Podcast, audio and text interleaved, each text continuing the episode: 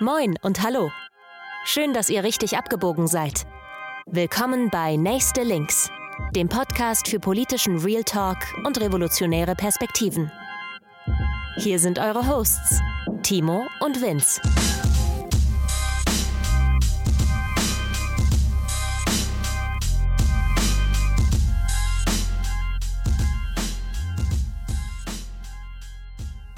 In ihrem Buch Genossen fragt sich die Autorin Jodie Dean, wie die Ansprache als Genossinnen Menschen politisch mobilisieren kann. Dieses Konzept lebe von einer Solidaritätserwartung. Genossenschaftlichkeit, Comradeship, ist ein politisches Verhältnis stabilen, dauerhaften Schutzes, schreibt sie. Das Konzept Genosse interessiert mich als Modus der Ansprache, als Träger von Erwartung und als Symbol der Zugehörigkeit in den kommunistischen und sozialistischen Traditionen.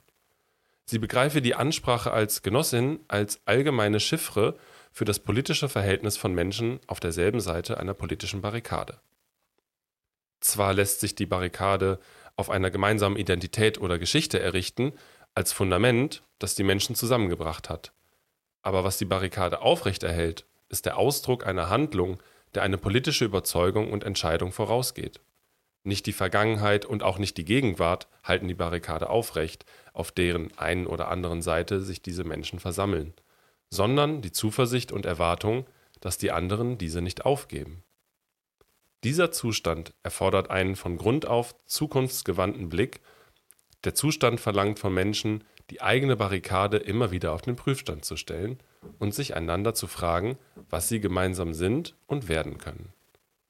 Es ist ein Bündnis, das sich einander verspricht und sich mit diesem Versprechen zu weiteren gemeinsamen Handlungen hinbewegt. Es geht nicht darum, in einem phantasmatischen Unter sich in Sicherheit zu sein, so die Philosophin Elsa Dorlen, sondern darum, Territorien zu errichten und zu schaffen, von denen aus man die Wut politisieren und kapitalisieren kann, um den Kampf zu erklären und zu führen. Und damit moin und hallo, herzlich willkommen zu einer weiteren Folge von Nächste Links. Ja, moin auch von mir. Äh, vielen Dank für das schöne Intro. Ihr werdet es gehört haben, wir sprechen heute über Genossin, Genossen, Genossin, Genossenschaft, was es bedeutet, äh, zusammen im Kampf zu stehen und sich als Genossin ja entweder zu sehen oder sogar auch zu bezeichnen. Und äh, Timo hat zum Anfang äh, ein, eine kleine Textstelle ähm, vorgelesen aus dem Buch Hass von Shader Kurt. Und diese Textstelle ist tatsächlich auch der Anstoß gewesen zu unserer heutigen Folge, ähm, der Anstoß dazu, dass wir uns heute mit diesem Thema beschäftigen wollen. Genau, auf der Suche nach Themen für Folgen bin ich während des Lesens über diese Stelle gestolpert und habe sie an dich weitergeleitet und da waren wir beide doch recht angetan von. Auf jeden Fall, ich finde sie auch tatsächlich mega schön. Also gerade dieser Aspekt von die Geschichte und die gemeinsame Identität kann einen zwar als, als Fundament irgendwie ähm, weiterbringen, aber für für mehr als das äh, braucht es dann auch eine gemeinsame Zukunft und vor allem das Verlassen auf andere Menschen, irgendwie die, die Überzeugung, dass die anderen Leute halt mit dir zusammen dann auch dauerhaft stehen bleiben. Das finde ich ist eine, das ist ja keine Metapher, ist einfach eine schöne Analyse. Apropos stehen bleiben. Kommentare bleiben ja in der Regel auch immer stehen. Wir möchten uns erstmal bedanken und gleichzeitig entschuldigen bei allen Menschen, die uns auf Spotify Kommentare zu unseren Folgen geschrieben haben. Wir haben nämlich jetzt erst äh, entdeckt, dass es möglich ist, dies zu tun und möchten euch hiermit mitteilen, wir haben sie jetzt endlich alle gelesen. Vielen lieben Dank dafür. Ja, wir haben schon gesehen, dass es möglich war, Kommentare zu schreiben. Dann haben wir irgendwann gesehen, dass es da auch welche gab und dann hat es noch ein paar Wochen gebraucht, bis wir herausgefunden haben, wie wir sie denn auch lesen können. Aber genau, äh, vielen, vielen Dank. Äh, wir lesen sie und genau, wir hatten eben noch schon drüber gesprochen. Auf Spotify hören uns ja nach wie vor die meisten Leute von all den Plattformen. Ähm, darum ist uns natürlich auch wichtig, dann auch ja, zu gucken, was da so geht ähm, und was die Leute, die da sich rumtreiben, eben von uns halten. Also könnt ihr auch da gerne weiterhin kommentieren. Ab jetzt wird es auch äh, zeitnah gelesen werden von uns. Ja, jetzt werden wir heute über Genossen, Genossinnen, Genossinnenschaftlichkeit sprechen und wir haben uns da so ein paar Punkte für überlegt. Wir haben auch eine Instagram-Umfrage dazu gemacht, auf die wir nachher noch kommen werden. Aber um dem Ganzen vielleicht nochmal so ein bisschen ein Fundament zu geben, wollen wir auch ein bisschen darüber sprechen, wo der Begriff eigentlich herkommt, was diese Begrifflichkeit an sich mit sich bringt. Und äh, Vince, du hast uns da ein paar Sachen zu rausgesucht. Ja, ich war jetzt auch gar nicht so mega fleißig, aber ich habe ein paar Sachen mir dann doch noch angeguckt. Ich will jetzt gar nicht so eine krasse Begriffsgeschichte machen, sondern eher so eine kleine Definition oder die Frage irgendwie, ähm, wie andere Leute diesen Begriff auch gefüllt haben, weil ja, ihr werdet das irgendwie alle kennen. Genossin, Genosse ist eine geläufige Ansprache in unserer Bewegung innerhalb der radikalen Linken, auch nicht nur der radikalen Linken. Auch die SPD äh, spricht sich ja, ich weiß nicht, ob sie es offiziell wirklich noch machen, aber zumindest traditionell ähm, mit Genosse, Genossin. Verräter. Was war das denn? Ähm, äh, an und äh, dazu gehört übrigens da auch nicht nur ähm, das Wort Genosse, sondern auch das Du, das Formlose. Trotz quasi, also auch wenn man sich quasi nicht kennt, ähm, sich dann eben auch direkt zu duzen. Aber äh, ja, dieses Wort fliegt so ein bisschen rum und Leute benutzen es und wir kennen es irgendwie mal so, mal so. Aber wo kommt es eigentlich her? Es gibt unterschiedliche Benutzung oder unterschiedliche Traditionen ähm, in verschiedenen Sprachen, wo ja ein Wort, das entweder genau das gleiche bedeutet wie Genosse im Deutschen oder andere wörtliche Bedeutung hat, aber dasselbe ideologische Konzept quasi beinhaltet, wie das äh, englische Comrade, also das, was auf Deutsch dann eben Kamerad wäre. Aber auch auf anderen Sprachen gibt es da noch unterschiedliche Konzepte, da komme ich gleich nochmal zu. Und diese Wörter haben aber oft einen ähnlichen Hintergrund oder haben oft einen ähnlichen Stamm. Und auf Deutsch ist es eben das Alt- oder Mittelhochdeutsch, ich weiß es nicht, Ginos. Wie das genau ausgesprochen wird, weiß ich nicht. Ich bin kein, äh, kein Germanist. Aber das bedeutet also G-I-N-O-Z. Und das bedeutet ähm, jemand, der mit einem anderen etwas genießt oder eine gemeinsame Nutznießung hat. Muss ich direkt dran denken an genießen, ja, witzig. Ja, also äh, Genosse und Genuss haben dann doch denselben äh, Worther äh, Wort, haben dieselbe Wortherkunft. Das äh, ja, fand ich auch ganz lustig, aber genau, es sind eben Menschen, mit denen man einen gemeinsamen Nutzen im Endeffekt irgendwie von, von einer Sache hat. Und wie gesagt, also auf, auf ähm, Englisch, aber auch auf Französisch zum Beispiel Kamerad ist, ist quasi, also wäre Kamerad die andere ähm, Bezeichnung, die es auch gibt und die ja auch in Deutschland bis in die 1930er von Linken durchaus benutzt wurde. Und das kommt, äh, das wusste ich auch nicht, ein Kamerad von, kommt von der Kamera, also von der Kammer, weil das ist ein militärischer Begriff und der bezieht sich auf Menschen, die zusammen in einem Raum schlafen, sozusagen. Ach, Kammer ist so ein, so ein kleiner Raum. Eine, eine Kammer, eine Stube. Eine, ah, eine Kammer, eine Stube, ja, alles klar. Genau, also wer zusammen auf einer Stube schläft, der ist ein Kamerad ah, sozusagen. Also Kamerad. Ergibt ja auch Sinn im Militär. Genau, und Kamerad ähm, ist daher tatsächlich ein militärischer Begriff, ähm, Genosse hingegen nicht. Also Genosse meint schon eher dann das gemeinsame Ziel oder die gemeinsame Absicht oder zumindest irgendwie ein gemeinsames Interesse. Genau, ganz kurz so zu verschiedenen Sprachen, also auf Englisch oder Französisch ist es eben Comrade oder Kamerad. Das wird auch bis heute genutzt, auch relativ ähm, normal und hat, also bei Kamerad auf, auf Französisch weiß ich es nicht, aber zumindest das englische Comrade sowohl in Großbritannien als auch in den USA und wo auch immer man Englisch spricht, hat in den meisten Fällen tatsächlich auch diese politische Bedeutung, die Genosse hier hat. Also das ist kein, kein neutrales Wort sozusagen. Gerade in, in den USA ähm, während des Kalten Krieges zum Beispiel war klar, wenn du Comrade sagst, positionierst du dich auch gesellschaftlich. Hat bestimmt auch zu ein bisschen Ärger hier und da geführt. Mit Sicherheit. Und ähm, auf Italienisch und Spanisch ähm, ist es Compagno oder Compañero. Das werden wahrscheinlich auch einige kennen. Genau, das äh, ist, hat eher den Wortherrsprung wie Genosse und nicht wie Kamerad tatsächlich auch. Und auf Italienisch ähm, ist es auch so wie im Deutschen. Also Camerata, Camerata ist es, glaube ich, da, ist die Bezeichnung der Faschisten untereinander. Und es ist also, wenn du jemanden im politischen Sinne als Kameraden bezeichnest, dann positionierst du dich damit bestimmt nicht immer, aber grundsätzlich schon eher rechts. Und Compagno ist eben dann die, die linke oder die ja, sozialistische Variante das ist ja in Deutschland auch relativ ähnlich, aktuell zumindest. Also, in, so, wenn jetzt hier jemand von seinen Kameraden spricht, äh, was in der Regel wahrscheinlich auch nicht gegendert wird, dann ähm, ja, ist relativ klar vielleicht, wo die Person eher steht.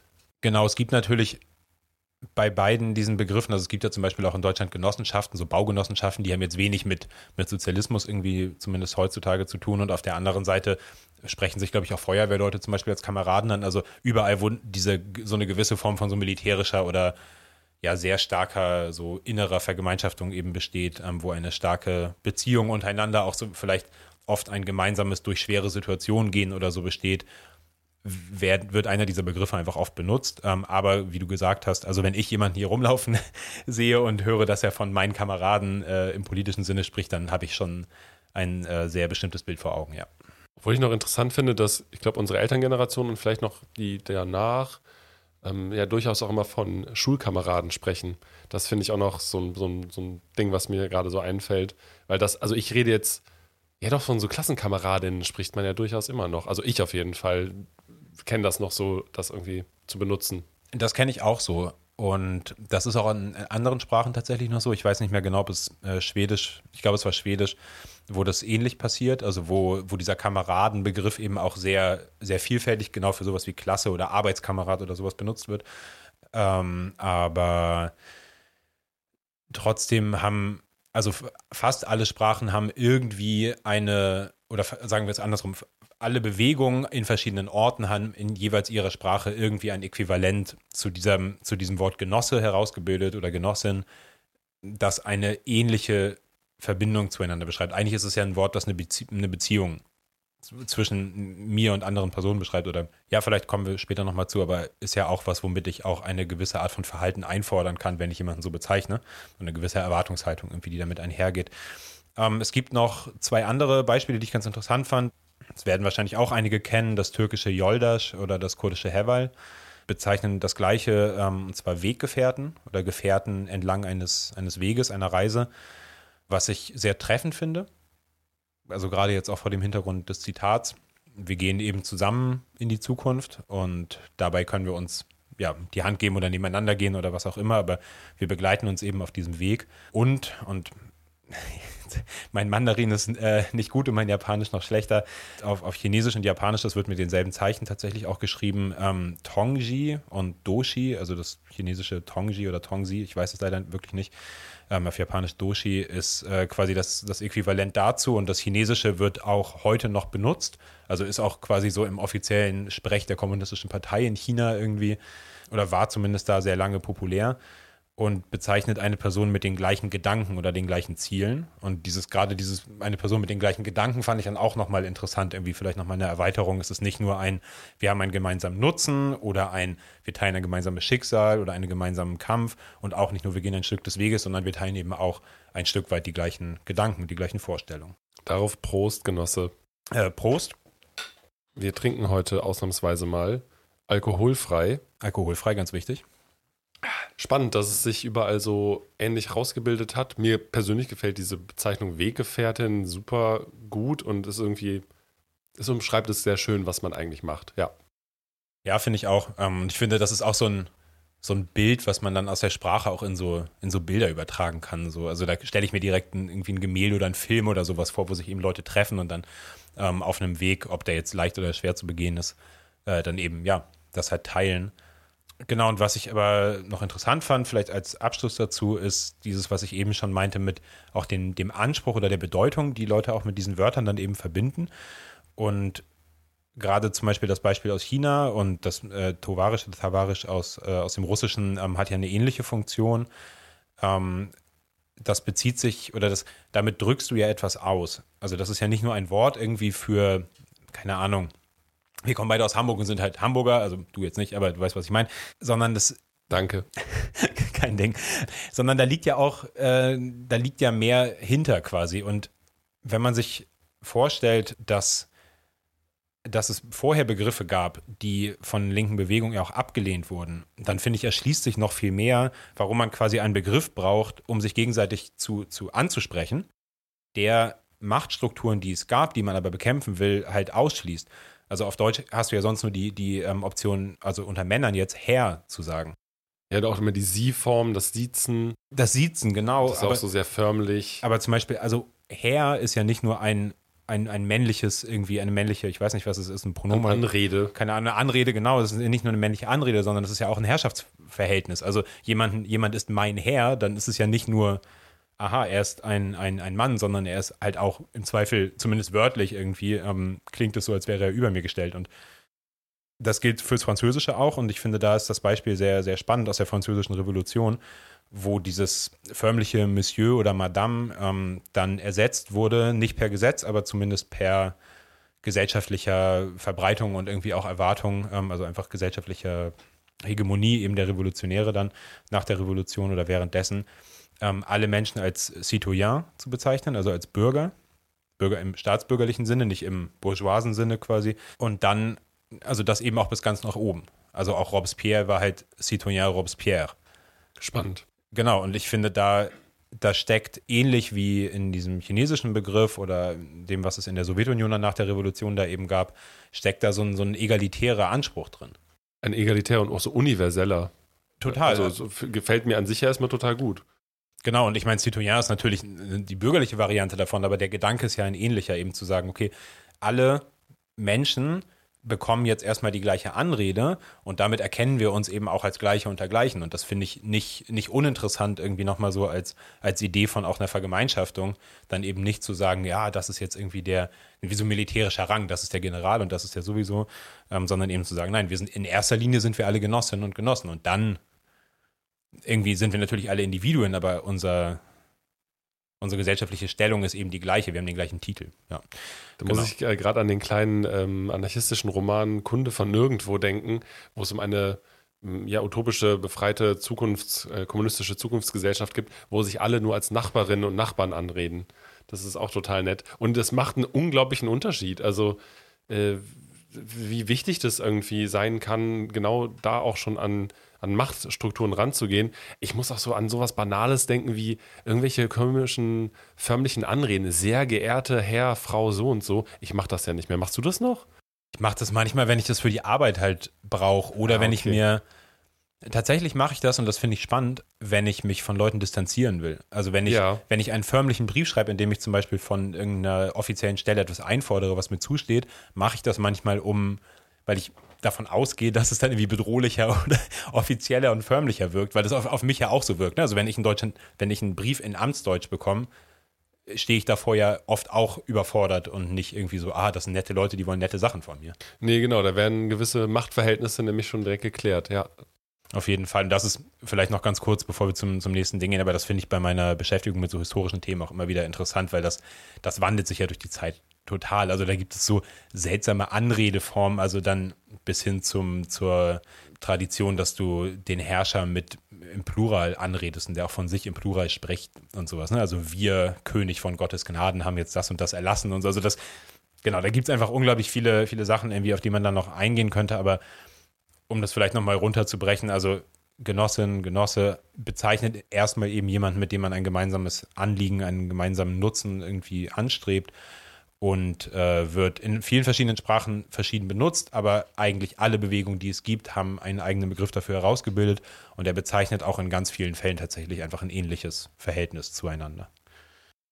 Ja, sehr spannend. Danke erstmal fürs Raussuchen. Denke auch, das ist so ein Wort, das ist einem so mitgegeben worden. Das ist, fühlt sich auch ein bisschen vererbt an, äh, durch quasi durch die Bewegungen vor uns und die Menschen, die sich ja auch schon so angesprochen haben klar, ne, irgendwo hat man auch vielleicht noch diesen komischen SPD-Parteitag manchmal im Kopf, aber davon, da, davon wollen wir heute nicht reden. Äh, wovon wir sehr wohl reden wollen, ist äh, von euren Kommentaren dazu. Wir haben euch ja verschiedene Dinge gefragt und ich möchte das einmal ein bisschen zusammenfassen. Bedanke mich erstmal für euer Mitmachen. Das ist immer ja sehr wertvoll, diese Einblicke von euch zu bekommen. Ich finde es sehr spannend da wir ja auch Menschen aus verschiedenen Lagern bei uns irgendwie doch wiederfinden in den Kommentaren. Genau, und die erste Frage, die wir gestellt hatten, war, was bedeutet euch denn Genossinnenschaftlichkeit? Ähm, also im Allgemeinen erstmal. Und was sich wirklich äh, herausgestellt hat, war, dass ihr euch da relativ einig wart unter gewissen Begriffen. Deswegen werde ich jetzt die Begriffe äh, eher zusammenfassen. Und äh, was da so gefallen ist, ist nämlich Verantwortung, Solidarität, Vertrauen, gemeinsamer Klassenkampf, äh, ein generelles Miteinander. Und das war wirklich, ja, so das, was am häufigsten genannt wurde. Und was auch mehrere Leute von euch geschrieben haben, war, äh, dass Zuverlässigkeit auch noch dazu gehört und vor allen Dingen im Kontext von, man muss mit dem Menschen nicht zwangsläufig befreundet sein oder eine engere Freundinnenschaft führen, sondern das geht auch darüber hinaus. Also ich kann mit diesem Menschen trotzdem diese ja, ich meine, äh, zuverlässig sein, solidarisch zu sein, vertraut zu sein, sind ja in Teilen auch intimere Dinge eigentlich. Aber das geht scheinbar auch für euch und denke, das gilt auch für uns ja, äh, mit Menschen, mit denen man nicht unbedingt äh, enger befreundet ist. Das fand ich spannend. Das finde ich ist ja einer der ganz großen Pluspunkte an, wie man es auch immer nennt, aber an diesem Begriff, ähm, wenn wir heute beim Begriff Genossin, Genosse bleiben. Wenn mir jemand so vorgestellt wird, dann habe ich eine gewisse Erfahrung davon, wie sich Leute verhalten, die, die eben für mich Genossinnen sind. Und ich habe natürlich dann auch eine gewisse Anspruchshaltung, klingt jetzt hart, aber irgendwie natürlich schon. Ähm, aber halt, ich bin ja auch mir im, im, im Klaren darüber, dass die andere Person das von mir dann eben auch erwartet. Und das finde ich, also ja, ich finde das, das Wort Vertrauen da unglaublich wichtig. Genau, also die meisten von den Befragten verbinden damit erstmal sehr emotionale Gedanken auf der einen Seite, was wir, glaube ich, auch alle nachvollziehen können. Und zum anderen, also es hat einen sehr hohen Stellenwert dadurch auch. Und zum anderen bringt es halt auch immer eine gewisse Ernsthaftigkeit mit sich, ne? wie du schon meintest. Also da ist einfach von Anfang an eine andere Erwartungshaltung da. Und ich glaube, der muss man sich auch immer wieder bewusst sein, damit es eben auch kein leeres Wort ist. Und damit kommen wir auch nämlich zur zweiten Frage. Ähm, wir haben euch gefragt, was euch überhaupt zu dem Wort Genossin allgemein einfällt. Also so Stichwort, manche haben stichwortartig geantwortet, manche haben das ein bisschen ausführlicher gemacht und ähm, ich hau das einfach mal so ein bisschen raus, was ihr da so geantwortet habt. Also Ihr versteht darunter, Teil einer Gruppe zu sein, Plenum, Diskussionen, Spaß, Menschen, auf die man zählen kann, in Klammern auch weltweit. Also das fand ich auch schön, dass es erwähnt wird, dass es inter- und transnational auch eine Sache ist, die äh, für euch funktioniert und da würde ich mich auch total anschließen. Das ist für mich, glaube ich, einer der zentralen Punkte, ne? dieses Gefühl zu haben von, es gibt überall Genossinnen und Genossen, die parallel kämpfen und ich muss sie nicht mal kennen, aber ich muss nicht mal wissen, dass es sie gibt und trotzdem kann ich mich irgendwie darauf verlassen, dass sie ihr Ding machen. Ja, und äh, daraus entstehen natürlich auch Freundschaften und Freundinnenschaften. Das haben nämlich auch einige von euch geschrieben, dass ähm, das nämlich auch weitergehen kann, dass man gemeinsame Ziele in Teilen teilt, im besten Fall natürlich. Ein Klassenbewusstsein transportiert es für manche von euch. Es ist natürlich auch ein Stück weit Gewohnheit. Also ich kenne das auch, dass es genau in gewissen Kreisen einfach eine Gewohnheit ist. Manchmal wirkt es natürlich auch ein bisschen altbacken, aber das meistens natürlich eher auf Außenstehende was allerdings natürlich auch ähm, eine, eine, berechtigte Kritik wäre oder die auch angebracht wurde. Es schafft halt auch ein Wir und Die so ein bisschen. Gerade jetzt für Leute, die vielleicht mit ähm, politisch organisierten, revolutionären Kreisen nicht so viel zu tun haben, mag das halt wirklich irgendwie wie so ein veraltetes, komisches Wort sein. Irgendeine Person schrieb auch, ja, es hat schon ein bisschen cringe. Ich, ich es, also halt gar nicht cringe.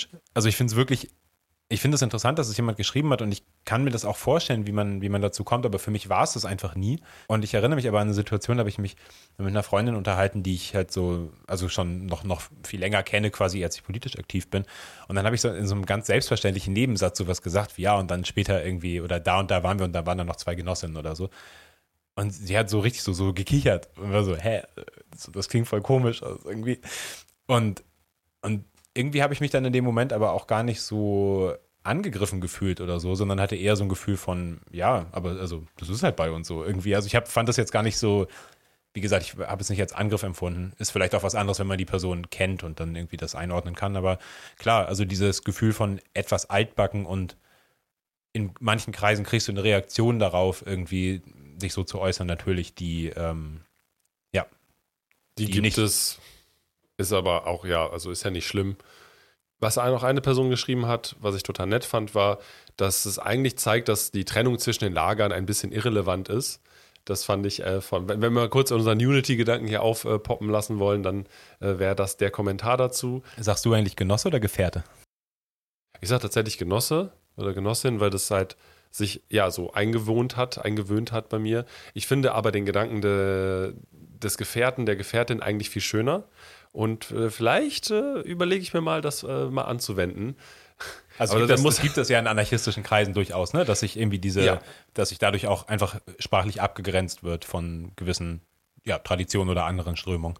Ich finde das total legitim, wenn Leute das machen. Ich persönlich bestehe da jetzt überhaupt nicht drauf, denn ich glaube, der, diese Grundgedanken, die da drin stecken, sind ja trotzdem die gleichen, ohne damit jetzt eine Gleichmacherei betreiben zu wollen. Ähm, es ist halt, glaube ich, im Deutschen Gefährte, Gefährtin, äh, sorry, jetzt habe ich Herr der Ringe im Kopf so. Äh, passiert, Entschuldigung, jetzt kriegt ihr es auch nicht mehr raus. Du kannst anziehen. Der, erst, der erste Teil Herr der Ringe, die Genossen. Die Gen Den würde ich mir, ich würde mir angucken, Safe. aber klingt nach so einem billigen Remake. Ähm, 80er Jahre. Äh, ja, aber es zeigt trotzdem, die meisten von den Leuten, die wir jetzt gefragt haben, die uns geantwortet haben, haben es ja trotzdem in ihren Alltag integriert. So. Und äh, ja, es ist ein Wort, was irgendwie vorhanden ist. Und deswegen haben wir euch nämlich auch gefragt, ist es euch überhaupt wichtig, einander so anzusprechen? Und da waren auf jeden Fall die Unterschiede ein bisschen stärker als bei den anderen Antworten. Und tatsächlich haben mehrere Menschen geantwortet, dass sie es eher nicht tun, als Leute, die es tun. Das ist natürlich jetzt nicht repräsentativ, das ist nur in unserer Umfrage. Denn manchen Leuten fällt es tatsächlich eher schwer, das zu sagen, wurde geschrieben. Manche machen es wirklich nur so untereinander, also wirklich in, in den organisierten Gruppen zum Beispiel. Eine Person hat dann aber auch geschrieben, dass sie das kurdische Heval eigentlich viel schöner findet. So. Und das, also, ne, da sind wir wieder bei Weggefährtin und so weiter. Ich hatte zu, also Heval, das, das Konzept von Heval und Hevalti, also von Genossinschaft, äh, Freundinschaft eben aus der kurdischen Befreiungsbewegung, ist ja was, was in Deutschland in den letzten Jahren relativ populär geworden ist, zumindest in manchen Kreisen der Linken.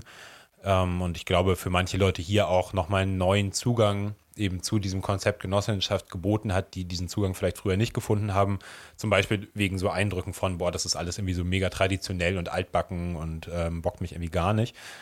Und ich hatte ein kurzes Zitat nur dazu ähm, rausgesucht aus äh, einem, ja, von der Internetseite Performing Borders, ähm, so einem, so einem E-Journal, also quasi eine Internetpublikation, wo ähm, zwei Forscherinnen ähm, sich so ein bisschen damit beschäftigt haben, also linke Forscherinnen, ähm, und da so ein bisschen so eine Definition geschrieben haben. Und ich fand das äh, spannend, ähm, weil sie, ich will jetzt nicht das mega lange englische Zitat machen, aber schreiben, ähm, Militants of the Kurdistan Freedom Movement will often refer to each other as Reheval, meaning friend on the path. Also eben Militante der, der kurdischen Befreiungsbewegung bezeichnen sich als Heval oder Reheval, was ja ein Freund auf dem Weg, also diese Weggefährten-Nummer, ähm, die wir da eben schon hatten.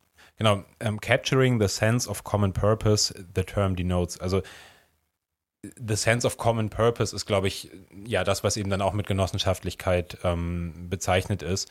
Und ich finde es interessant, dass sich dann, dann Leute eben eher da einordnen können, weil ich mal so ganz frech behaupten würde, das Wort ist eigentlich egal.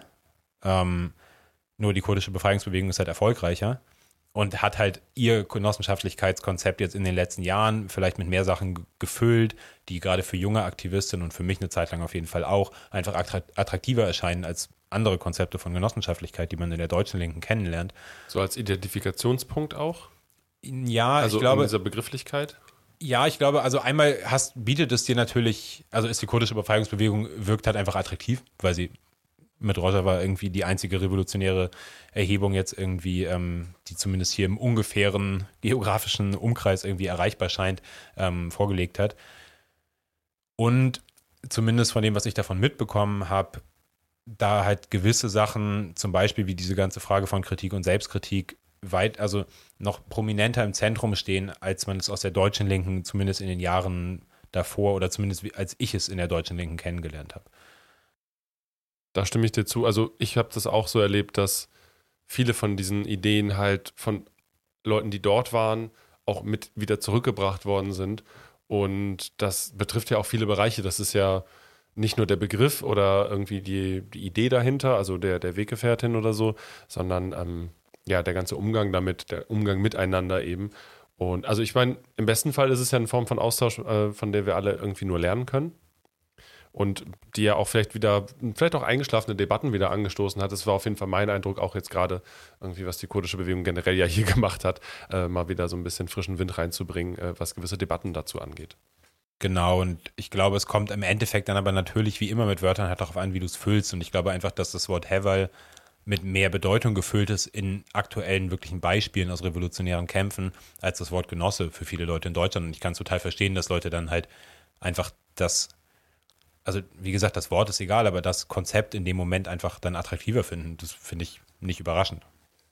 Nee, das ist es nicht. Und trotzdem äh, haben ja andere Leute auch geschrieben, dass sie es durchaus wichtig finden, sich zu anzusprechen, denn es zeigt, dass man zusammengehört und dass es auch motiviert, also sich so anzusprechen, weil es eben den Common Purpose, den gemeinsamen Sinn und Zweck und äh, die Suche vielleicht auch in Teilen ähm, zum Ausdruck bringt und ja, wir können also feststellen, dass jetzt im deutschsprachigen Raum bei uns trotzdem der Gedanke hinter diesem Wort und das Wort selbst ja durchaus verankert sind und zwar nicht von allen komplett einheitlich verstanden werden und oder gebraucht werden, aber naja, es ist trotzdem etwas, was irgendwie vorhanden ist und was gebraucht wird. Und ich hatte mir da noch so ein bisschen die äh, Frage auch gestellt, auch in Bezug noch auf unsere Frankreich-Folge, ob es nicht auch einfach wichtig ist, äh, solche Begriffe bewusst zu benutzen, sie auch bewusst politisch wieder aufzuladen und ähm, ja, damit äh, ein Stück weit auch so linken Kulturkampf wieder zu betreiben. Also in Frankreich,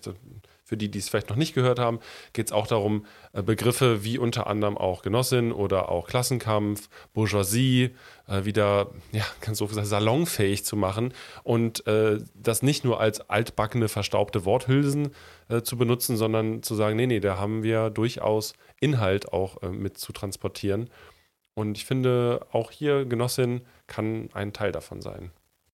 Ich finde auf jeden Fall, ähm, für mich hat das, wie gesagt, einfach überhaupt keine Komponente von, also es klingt für mich nicht verstaubt, aber es klingt für mich halt nur nicht verstaubt, weil ich das seit über zehn Jahren jetzt halt in meiner Alltagssprache ganz normal eingebaut habe. Natürlich, die ersten Male, die ich Leute das gehört habe, wie die das benutzt haben, ich kann mich jetzt nicht mehr genau daran erinnern, wie ich das fand, aber ich fand es auf jeden Fall nicht so normal, wie ich es jetzt finde. Ne? Das ist eine reine, reine Gewöhnungssache und eben aber auch eine Sache davon, wie man das füllt.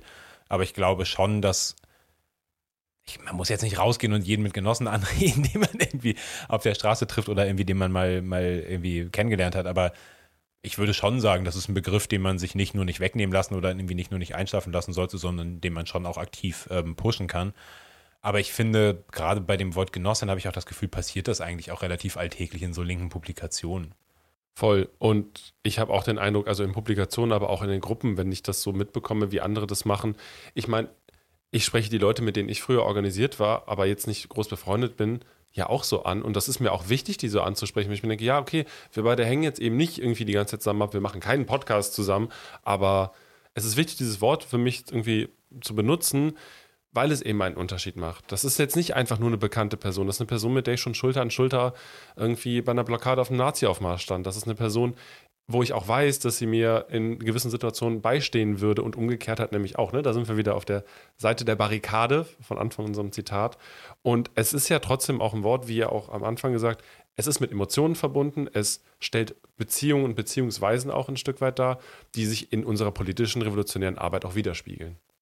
Auf jeden Fall. Und ich finde das wirklich, ein, eine Freundin von mir kann eine Genossin von mir sein, aber ein, ein Genosse von mir muss nicht automatisch mein Freund sein. Und wie gesagt, in anderen Sprachen funktioniert das anders, aber ich finde tatsächlich für mein ganz eigenes Verständnis, finde ich, ist das für mich ein wichtiger Unterschied. Ich kann eben sagen, ich kenne eine Person, ich bin mit einer Person befreundet, aber ich habe auch noch eine dritte Möglichkeit, eben zu sagen, nein, das ist meine Genossin, ich habe gewisse Vertrauens- und Erwartungs- und was auch immer irgendwie ähm, für Assoziationen zu der Person in meinem Kopf.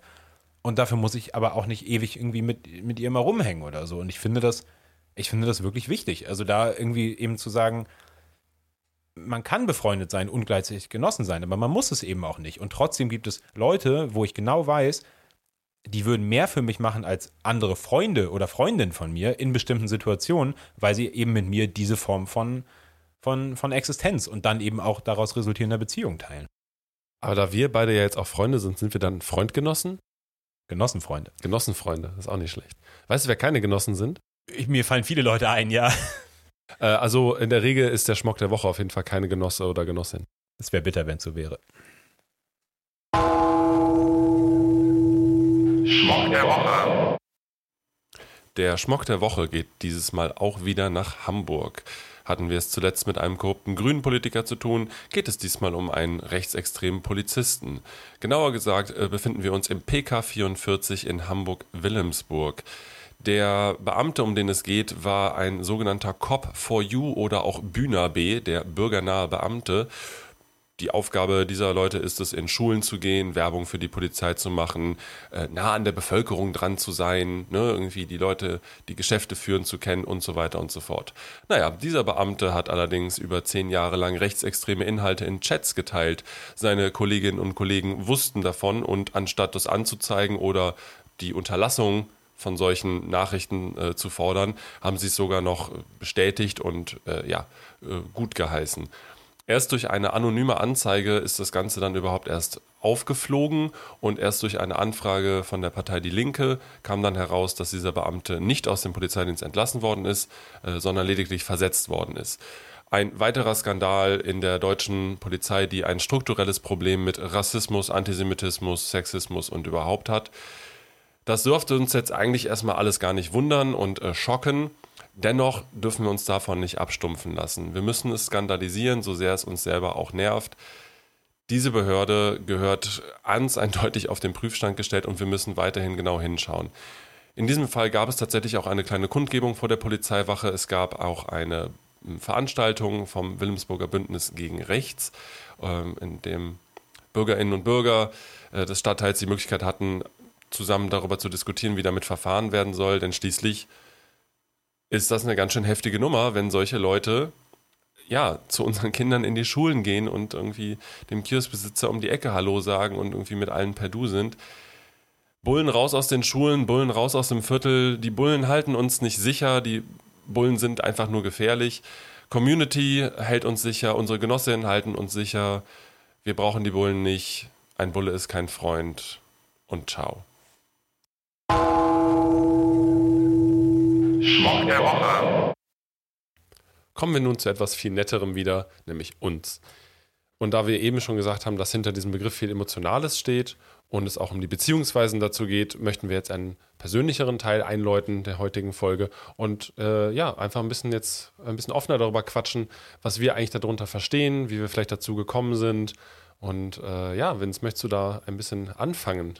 Ja, äh, beziehungsweise du hast jetzt gesagt, wir machen ein bisschen freieren Teil, das stimmt so gar nicht. Ähm, ich habe nämlich auch noch zwei Zitate mitgebracht. Ja gut, äh, fair enough.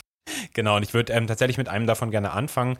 Und zwar, ich weiß nicht, ob äh, Leute von euch ihn kennen. Ähm, Nani Balestrini ist ein, war ein italienischer Schriftsteller, ähm, Linker, auch ein Genosse, der äh, viele Bücher geschrieben hat ähm, zur italienischen, vor allem außerparlamentarischen Linken, aber auch zu anderen Themen. Und der hat äh, mit einem Buch, das heißt Die Unsichtbaren, ähm, einen Teil der, der Autonomie, also der Autonomia-Bewegung in Italien, quasi war der Chronist irgendwie dessen, hat einen, einen Roman dazu geschrieben.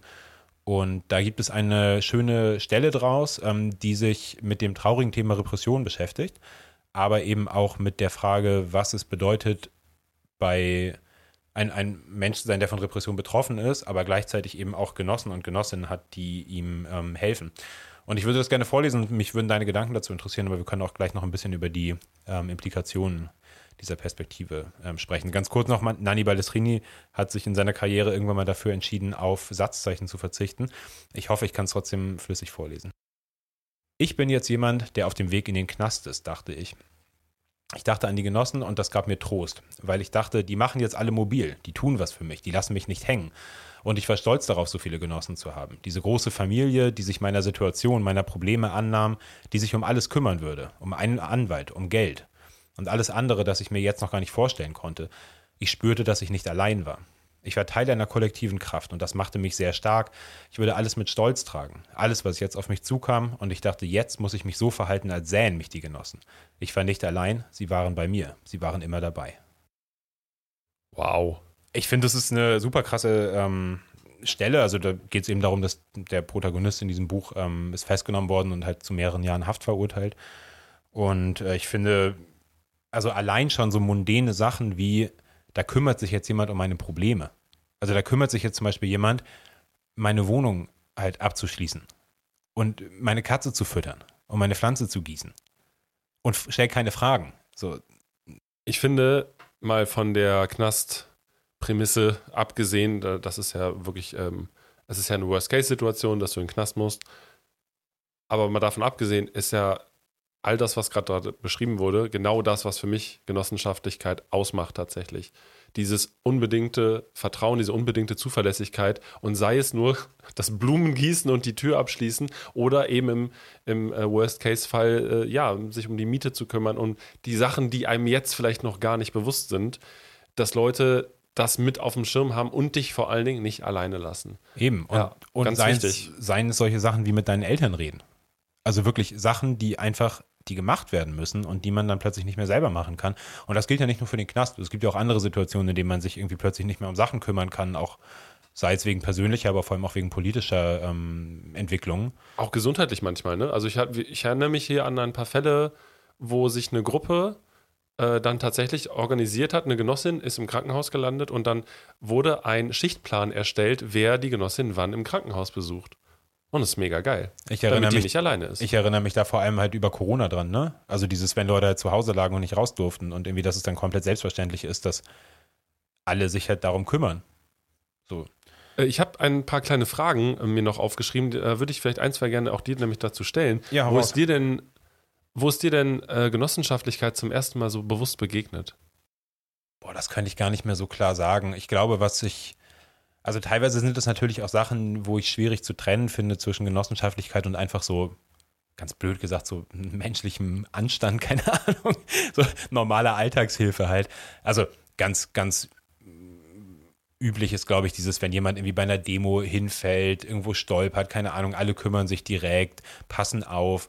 Wenn du in der Gruppe gerade auf der Straße auch unterwegs bist, weisen sich alle irgendwie ständig darauf hin, wo irgendwas im Weg ist oder, also sind so, sind so Kleinigkeiten, ne? aber das sind natürlich auch technische Sachen. Ähm, ich glaube, ansonsten war es wirklich immer, also was ich wirklich immer, immer krass finde, ist dieses, du kommst irgendwo hin, Leute kennen dich nicht, du bist über, über eine vermittelnde Person da und du, du kannst einfach da schlafen und du kriegst Essen und Trinken und alles. Und das ist eine vollkommene Selbstverständlichkeit und trotzdem bedankt man sich. So, also finde ich auf jeden Fall. Ich finde, man sollte das nicht als Selbstverständlichkeit einfach stehen lassen. Ähm, einfach, weil es netter ist irgendwie im Umgang. Aber also diese Selbstverständlichkeit, mit der Leute mich aufgenommen haben, an Orten, teilweise spontan irgendwie, ne, gerade kennengelernt oder noch nie wirklich gesehen vorher oder so. Das ist für mich, glaube ich, wirklich das, ja, so der, der naheliegendste, das naheliegendste. Wie war das bei dir? Es ist total spannend. Das ist genau die beiden Punkte, die habe ich auch aufgeschrieben. Also wirklich das erste Mal bewusst auf Demos, dass du aufeinander achtest, dass du eben nicht die Person neben dir liegen lässt, genau wie du beschrieben hast. Also diese, ja, natürlich hat das auch was mit Taktik und Strategie in Teilen zu tun, aber auch das ist ja Teil vielleicht davon. Also auch zu sagen, natürlich lassen wir hier äh, niemanden zurück. Und äh, für mich gehörte auch tatsächlich nach meinen ersten nicht so schönen Erfahrungen auch eine Form von emotionalem Support dazu. Also, dass du dich auch nicht scheuen musst, diese Erlebnisse mit anderen zu teilen und zu sagen, hey, das macht was mit mir und Leute dann das auch aufnehmen und auch ernst nehmen, also ernst genommen zu werden in dem. Genau, und auch dieses, ja, nicht alleine gelassen zu werden ähm, in generellen Situationen, also ob es jetzt eben was Privates, Persönliches ist oder ob das was mit politischen Aktionen zu tun hat. Ja, das äh, sehe ich auch so. Und ja, also an der Stelle großes Dankeschön und Shoutout an alle, die mich und uns, uns beide ja auch schon äh, aufgenommen haben. Das ist was äh, unglaublich Wertvolles. Und ich glaube, eine andere Sache, ähm, die ich mega spannend finde, ist die Kritik, also sich gegenseitig zu kritisieren, weil das etwas ist, was man natürlich auch Freunde, Freundinnen streiten sich und im Optimalfall arbeitet man irgendwie immer zusammen daran, dass man irgendwie, weiß ich nicht, immer ein coolerer Mensch wird. Aber diese genossenschaftliche Kritik aneinander, die nicht immer super funktioniert, wo wir alle noch viel, viel mehr lernen müssen, ähm, aber die zumindest als Ansatz da ist und auf die man sich zumindest irgendwie berufen kann in bestimmten Situationen, das fand ich gerade am Anfang auch immer sehr beeindruckend. Also, dass Leute dann wirklich, ja, ich kannte die nicht, die haben sich dann gestritten und dann haben die aber danach wieder gechillt und das war irgendwie normal.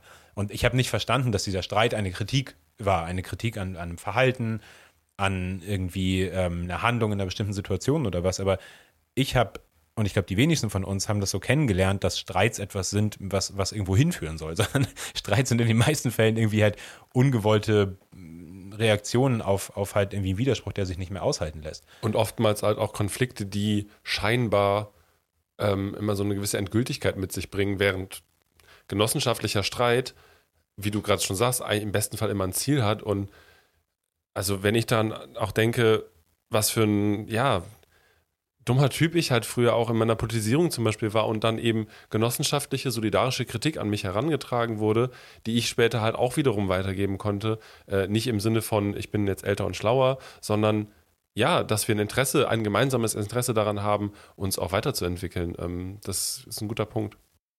Und dazu würde ich gerne meinen ersten kleinen äh, Musikeinspieler bringen, den ich äh, mitgebracht habe. Juhu, Musik.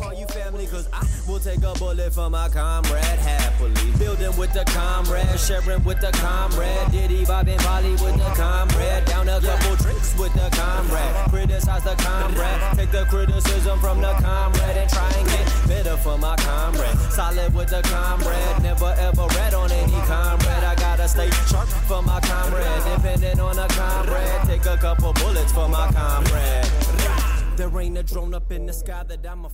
Ja, ähm, das war die Hook äh, vom Song Comrades, genossen ähm, von Bamboo, ein äh, Rapper aus Los Angeles, politischer Rapper.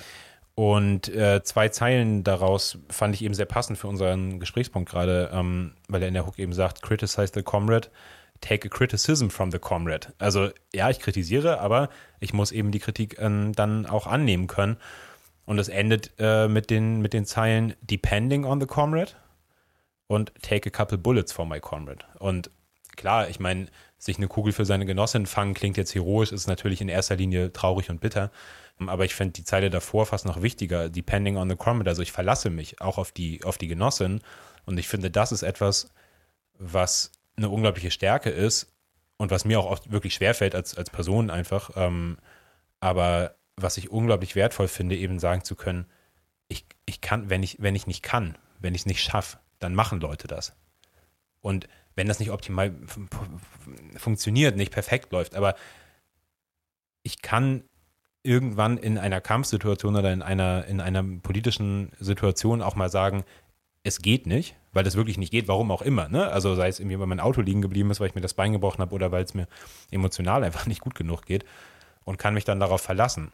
Und ich finde, das ist was, das hatten ja auch viele von euch gesagt, mit diesem Vertrauen und der Ernsthaftigkeit und vor allem der Zuverlässigkeit, was ich äh, mega wichtig finde und was ich in dem, in dem Song sehr, sehr cool finde, dass er das so anspricht. Ja, und äh, da sind wir auch wieder bei äh, dem Zitat vom Anfang, wo es um diese Barrikade ging, die gehalten wird, wo ja gesagt wurde, die Zuversicht und die Erwartung, dass diese nicht aufgegeben wird. Und ja, das macht, das ist, da sind wir wieder bei einem sehr dollen Kernpunkt von dieser Genossenschaftlichkeit. Sehr schöne, also sehr schöne Zeile. Ich merke gerade, äh, das, das geht tief. Es ist ein super emotionales Thema und ich finde das aber auch genau richtig, das so zu besprechen. Also klar, man kann das auch alles jetzt irgendwie wissenschaftlich und strukturell sich angucken, aber warum? Also der Kern davon ist doch dieses sich aufeinander verlassen können und das ist etwas zutiefst Persönliches. Ich finde es super schön, dass wir dieses Thema aufgegriffen haben, denn es hebt sich halt auch so viel von so anderen Dingen ab. Ne? Man kann, genau wie du gerade sagst, man kann so vieles analytisch betrachten, kann es an Zahlen betrachten. Aber am Ende des Tages müssen ja diese ganzen Sachen, die wir machen, von Menschen gemacht werden und die müssen es miteinander machen. Und da ist halt einfach die Frage, wie wir das miteinander machen. Und ja, das fühlt sich eben mit Genossinnen anders an als mit anderen Leuten. Und vor allen Dingen, es stellt auch so einen krassen Kontrast zum Rest von Zwischenmenschlichkeit in dieser Gesellschaft da. Also in einer von neoliberalen Geist geprägten Gesellschaft, von du bist deines Glückes Schmied, jeder ist für sich selbst verantwortlich, wenn du nicht arbeitest, bist du nichts wert. Nicht Grüße gehen nicht raus an nicht Christian L. Dann ist es halt, ja, also es gibt doch, glaube ich, diesen Spruch, ne? Dann ist es in einer Gesellschaft, wo sich äh, jeder so für sich selbst der Nächste ist, ist es fast schon ein revolutionärer Akt, sich umeinander zu kümmern.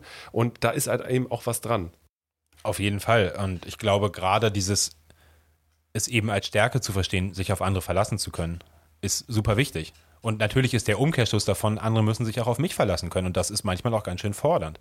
Und ich glaube, das kann niemand von uns ernsthaft behaupten, dass wir das immer umsetzen könnten. Ähm, aber die, die Absicht ist da und zumindest in vielen Fällen funktioniert es halt doch. Und die anderen wissen halt auch, die Absicht ist da und irgendwie es wird halt versucht. Und ja, es gibt auch Situationen, in denen man dann vielleicht auch mal was machen muss, wo man halt gerade keine Lust drauf hat. Und diese Einsicht in die Notwendigkeit ist dann vielleicht auch etwas, ja, es gibt sicherlich auch Freundschaften, Freundschaften, die ähnlich funktionieren, aber vielleicht auch etwas, was eben dieses Genossinnen- und Genossenverhältnis von anderen Arten der Freundschaft ähm, unterscheidet. Auf jeden Fall. Aber wo ist die Grenze? Wo ist die Grenze der Genossenschaftlichkeit? Wo hört das auf? Frage ich mich auch gerade. Mega schwieriger Punkt, weil ich glaube, Genossen Genossin zu sein, ist etwas, was man, ja, also die ganzen positiven Assoziationen, die wir jetzt gerade damit quasi ähm, vermengt haben, sind natürlich da. Und trotzdem gibt es natürlich auch Streits unter Genossinnen, die sich nicht regeln lassen. Und es gibt Verhaltensweisen, wo man sich dann irgendwann schon die Frage stellen muss, man kann es sich jetzt leicht machen und sagen, ja, das sind halt keine Genossen. Gut, das wäre jetzt der, der, der cheapest way irgendwie. So, ja gut, wer sich so und so verhält, ist halt kein Genosse mehr und dann ist mir auch egal. Aber ja, gut, so, es gibt durchaus Punkte, wo das so ist. Es gibt Punkte, wo das so ist, aber das schützt einen ja nicht davor, dass man bis zu dieser Handlung oder bis zu diesem Akt trotzdem irgendwie mit der Person in diesem Verhältnis zueinander stand. Das stimmt. Und wahrscheinlich auch da, also das wenigste Verhalten kommt ja aus dem Nichts.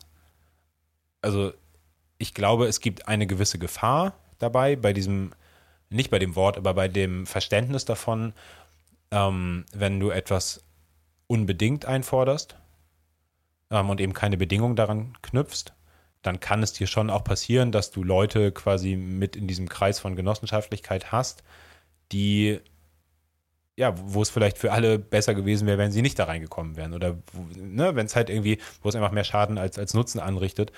Und ich glaube schon, dass dieses Gemeinsamkeitsgefühl auch durchaus was ist, was Leute ja auch suchen ähm, und teilweise Leute das auch einfach ausnutzen, dass es halt unter Genossinnen dann auch zum Beispiel ja gewisse Nachsichten irgendwie gibt, weil wir wissen alle, wir sind von Widersprüchen durchzogen und so weiter und so fort. Ähm, aber dass diese Nachricht, Nachsicht dann eben auch oft, äh, oder nicht oft, aber schon gelegentlich dazu führen kann, dass Leuten halt mal zu viel auch nachgesehen wird, dass die Kritik eben nicht rechtzeitig und richtig und in der nötigen Vehemenz irgendwie dann auch ähm, geführt wird, klar. Da stimme ich dir zu. Ich würde auch an dem Punkt sagen, hm, denke ich auch wieder an das Zitat am Anfang, ne, es ist eine Chiffre, es ist also ein Symbol für eine gewisse Zugehörigkeit, im besten Fall über gewisse Lager hinweg, auch ob du dich jetzt Gefährtin nennst oder Genossin, ist egal. Aber genau, es darf keine Ausrede dafür sein, blind Dinge einzufordern, auf jeden Fall.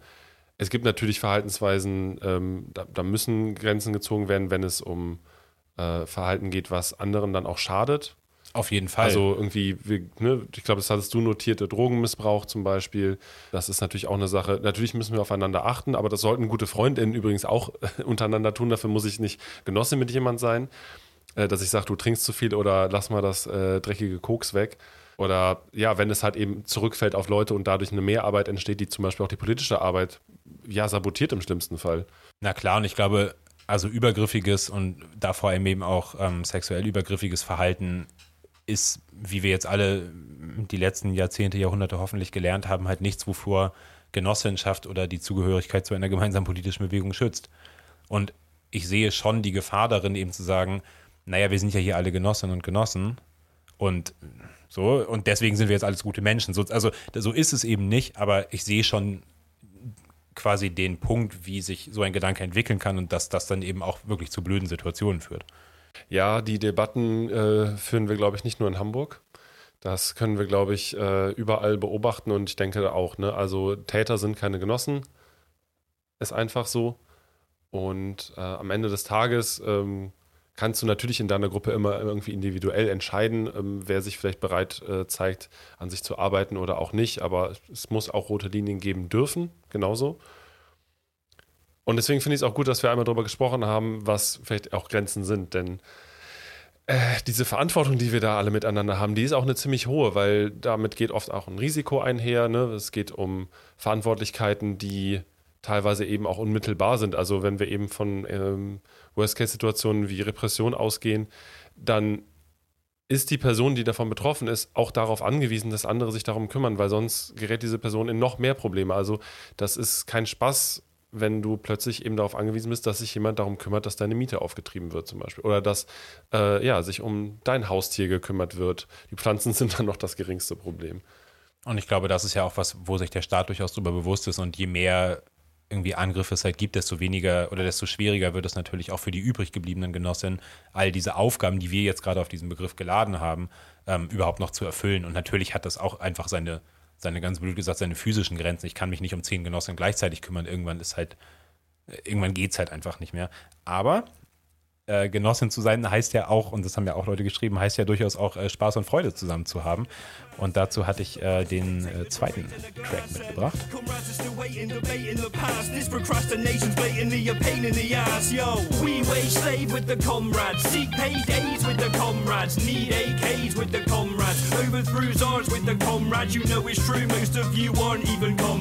Ideological sparring with comrades. Might need some horrible, comrades. Each according to their need with the comrades. Propaganda by the deed with the comrades. Peace. Und auch dieser zweite Track heißt Comrades. Surprise. Surprise. Ähm, in dem Fall ähm, von der Rap-Gruppe Kelt aus Großbritannien. Ich weiß gar nicht genau woher. Manchester, glaube ich. Ist ja auch egal.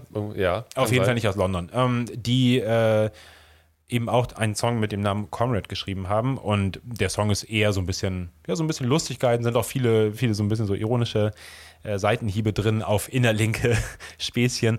Aber ähm, in, in der Hook, die wir jetzt gerade gespielt haben, ist eben auch die Line drin, Ideological Sparring with Comrades, die mich, seitdem du mir den Track das erste Mal gezeigt hast, irgendwie so seltsam begleitet oder so im Kopf geblieben ist. Weil das, also ideologisches Sparring quasi oder die, das Üben der Diskussion unter Genossinnen ist, glaube ich, was unglaublich Wertvolles. Wir müssen, glaube ich, kurz Sparring nochmal kurz erklären. Nicht alle machen Ja. äh, Sport, Kampfsport. Äh, Sparring meint, ein, äh, eine Kampfsituation zu simulieren im Kampfsport, ähm, wo aber mit abgesprochenen Regeln das miteinander gemacht wird und vor allen Dingen auch nicht die volle Kraft eingesetzt wird, sondern es geht vor allen Dingen darum, einfach miteinander im besten Fall äh, rücksichtsvoll auf, rücksichtsvoller äh, zu üben. Genau, und mit dem Ziel, dass beide Personen sowohl ihre Verteidigung als auch ihren Angriff irgendwie einfach ausprobieren können. Und ich glaube, das ist, also dieser Satz Ideological Sparring with Comrades kommt mir einfach immer wieder in den Sinn, wenn ich an so, an so Debatten irgendwie denke. Ähm, und auch an Kontroversen, also ja auch an kontroverse Debatten, wo es dann eben ja auch zwischen uns oder so mal durchaus Widersprüche gibt, aber wo dann eben die Frage ist, okay, machen, oder wo nicht die Frage ist, sondern die Situation, die, die dem ja irgendwie vorausgeht, ist ja, dass wir das unter Genossinnen machen. Und wir streiten miteinander, aber ja, um unsere Analyse und unsere Argumente zu schärfen, um in die Auseinandersetzung mit den Leuten treten zu können, mit denen wir wirklich Widersprüche haben. Und natürlich gibt es auch unter Genossinnen sicherlich mal den Punkt, wo man dann miteinander bricht, auch inhaltlich, aber trotzdem finde ich diese, diese Vorstellung davon, dass eben so die, die Diskussionen, respektvollen Diskussionen unter Genossinnen eine Form von, von Training ähm, sind, äh, von auch so ein, ja, auch so ein bisschen mit, vielleicht sogar mit Spaß verbunden, irgendwie in der Situation von, ah, hier habe ich jetzt ein geiles Argument gefunden oder hm, da, da bin ich irgendwie auch in meiner Analyse noch nicht weit genug, habe ich jetzt nochmal Bock, irgendwie was, was Neues zu lernen zum Beispiel oder so. Das finde ich einfach eine, eine super schöne Metapher. Ich denke auch, dass man sich auf dieser genossenschaftlichen Ebene manchmal vielleicht auch Dinge trauen kann, die man sich vielleicht in anderen Kontexten nicht trauen könnte oder vielleicht auch nicht machen sollte. Aber weil man eben diese genossenschaftliche Ebene hat, ist es machbar. Und ich meine, wir glaube ich kennen das vielleicht auch alle, dass man auch gerne mal auch mal vielleicht einen lustigen, frechen Spruch bringt äh, oder halt auch politische Witze macht. Man, man nimmt sich gerne mal gegenseitig auch ein bisschen auf den Arm und man natürlich feiert ja auch zusammen. Also äh, Soli-Partys, äh, Veranstaltungen nach Demos irgendwo noch hingehen. Das, das gehört genauso dazu. Also das, da sind wir auch wieder ein bisschen so bei Kultur. Ne? Also ich meine, eine, eine linke Kultur, äh, die wir irgendwie miteinander pflegen, mit den kleinen paar Traditionen, die wir durchaus ja auch haben. Das machen wir ja auch mit Leuten, die eben nicht alle irgendwie unsere Freundinnen sind und trotzdem fühlt es sich anders an, auf einer Party zu sein, wo nur irgendwie Genossinnen sind, als wenn du jetzt in einen allgemeinen Club zum Beispiel gehst. Und ich glaube, auf der anderen Seite hast du eben dieses vergemeinschaftende Moment natürlich auch in der Bewegung. Und für mich ist das eben dann zum Beispiel auch am 1. Mai zusammen die Internationale zu singen. Also das sind ja, ne, wir hatten die Kulturfolge jetzt letztes Mal gemacht und ja, ich würde irgendwie schon sagen, also Genossinnen sind für mich ja auch nicht nur Leute, mit denen ich organisiert bin, sondern Genossinnen sind für mich auch Leute, die halt anderen irgendwie politischen oder kulturellen ähm, Strängen irgendwie folgen, mit denen ich mich halt selber auch assoziiere. Und irgendwie merke ich auch, ich mache in meinem Kopf dann vielleicht auch manchmal so eine, eine Trennung, die überhaupt nicht äh, wörtlich da ist oder in der Sprache überhaupt nicht da ist, aber so von, ich verstehe Genossinnen in so einer doppelten Funktion von einmal sind es irgendwie alle so Leute, die, die irgendwie so ungefähr meiner politischen Richtung entsprechen, was wahrscheinlich relativ viele sind. Und es sind aber für mich ganz konkret, meine ich damit eigentlich immer die Leute, mit denen ich organisiert bin. Das finde ich irgendwie, also merke ich einfach gerade bei mir selber so. Aber um so eine etwas weitere ähm, Definition und nochmal eine andere Definition von Genossin ähm, hier auch drin zu haben, weil ja irgendjemand von euch bei Instagram auch was von Klasse geschrieben hatte. Ich weiß nicht mehr genau, was das Zitat war, aber quasi irgendwie Klassenbewusstsein oder ja, Klassenstandpunkt zu teilen, ähm, würde ich gerne einmal mein letztes Zitat noch vorlesen. Ähm, es ist auch von Nani Balestrini, aber aus einem anderen Buch, aus dem großartigen Wir wollen alles in dem es um Fabrikkämpfe im Norden Italiens äh, geht, Ende der 60er, Anfang der 70er Jahre.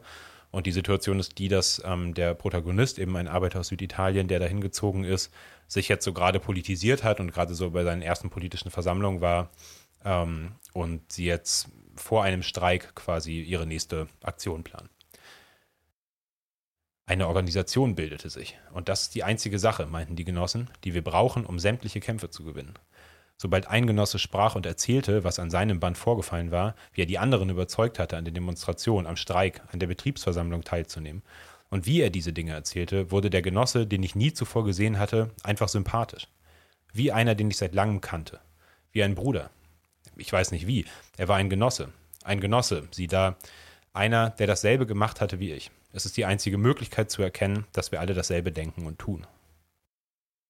Ja, und da fällt mir auch noch ein, eine Person hatte uns auch geschrieben, äh, wegen Bruder komme ich drauf, dass äh, für sie Schwesterlichkeit über Genossenschaftlichkeit äh, steht.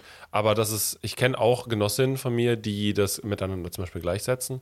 Und ich glaube, dass es in äh, manchen Kreisen, gerade jetzt vielleicht für Frauen und Flinters, sehr wichtig ist, vielleicht äh, darüber auch Identifikationspunkte zu schaffen, auch bewusst außerhalb von so cis-männlichen Kreisen.